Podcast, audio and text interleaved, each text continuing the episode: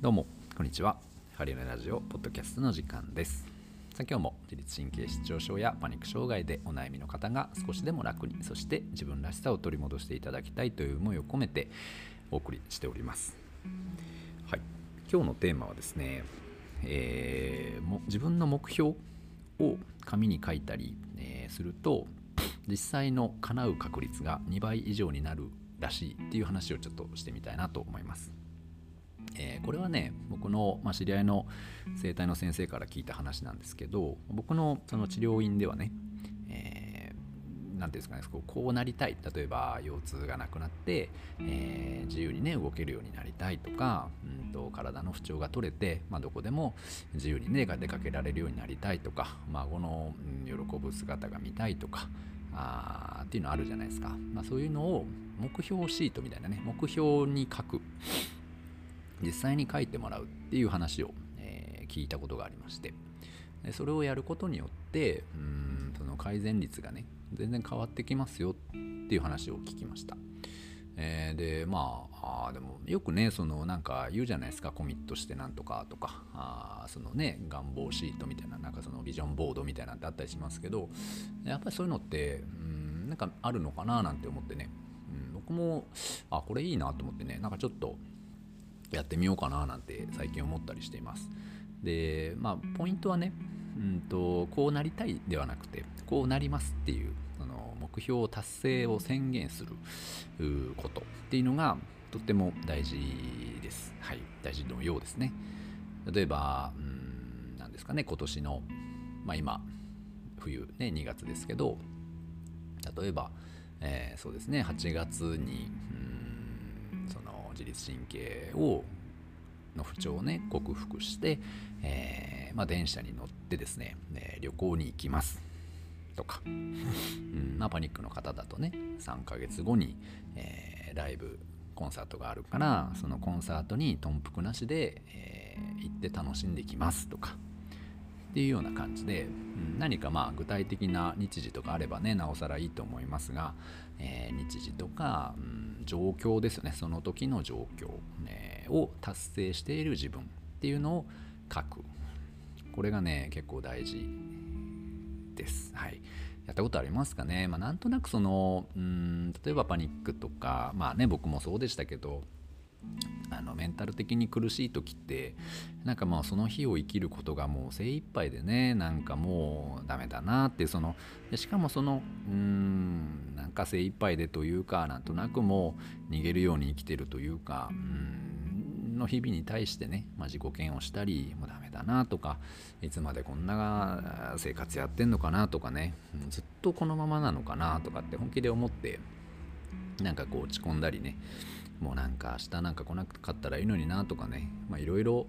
思う日々っていうのがね、まあ、続くと思いますがただでもねそういった時でもまあ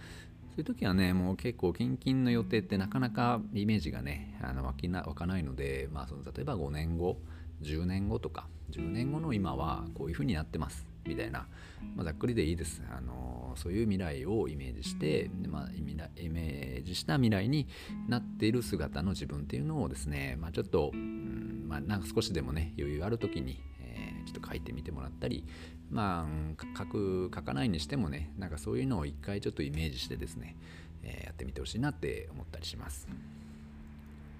でこれ僕もねあのまあやったりしてます。あの本当に自由に、うん、気軽にねなんかこういろんな人にその人の良さとか、うんまあ、自分の経験とか学びとか、まあ、そういったものをこう伝えてね、えー、なんか、うん、暮らしたいな暮らせるようになるんだろうなっていうふうには落とし穴があってね。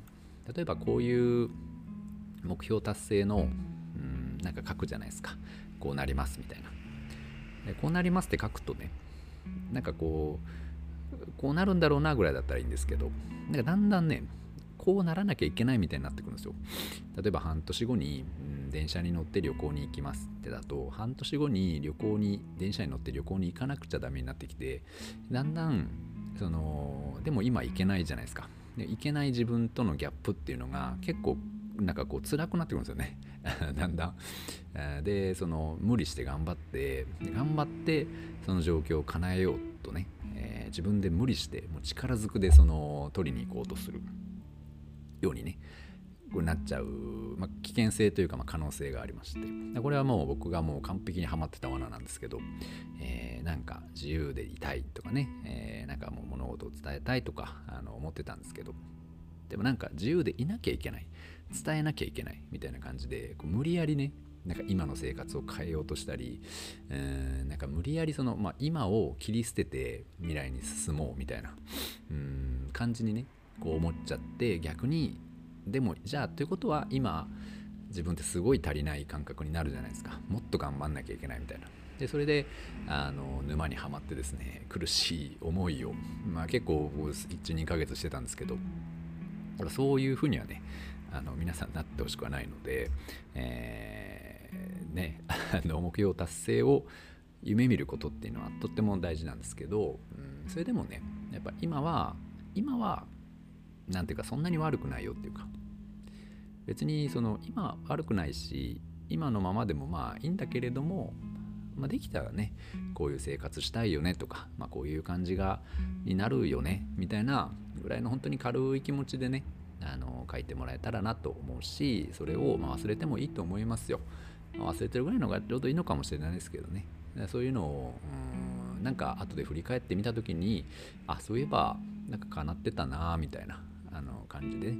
見てもらえたらなって思ったりします。なのでこれはもう何でも、まあ、病気でも自分のやりたいことでも家族とかね、まあ、他の人との人間関係であったりとかあとはまあご結婚、まあ、とかね、えー、子供とかあとは恋愛とか、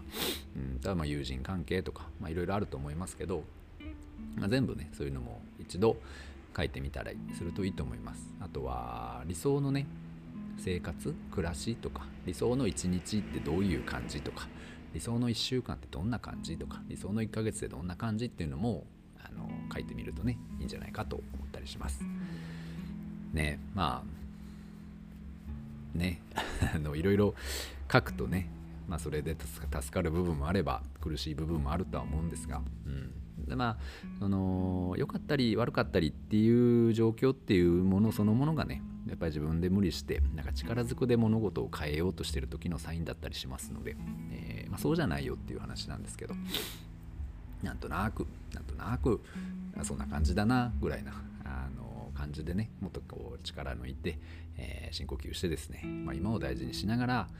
あのゆっくりねなんかこう今を楽しみながらね、えー、進んでいってもらえたらと思います。はい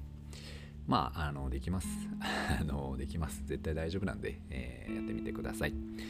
はい。なので、今日はですね、目標達成をシートとかにね、書くと、えー、叶いやすいよっていう。ただし、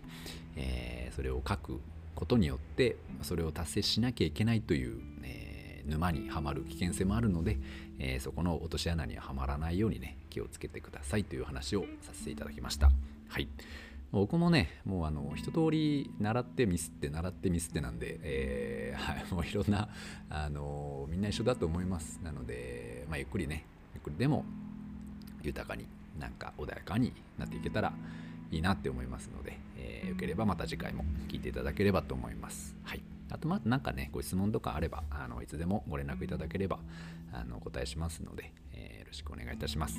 はい。というわけで今日はこの辺にしたいと思います。ありがとうございました。ハリオネでした。失礼いたします。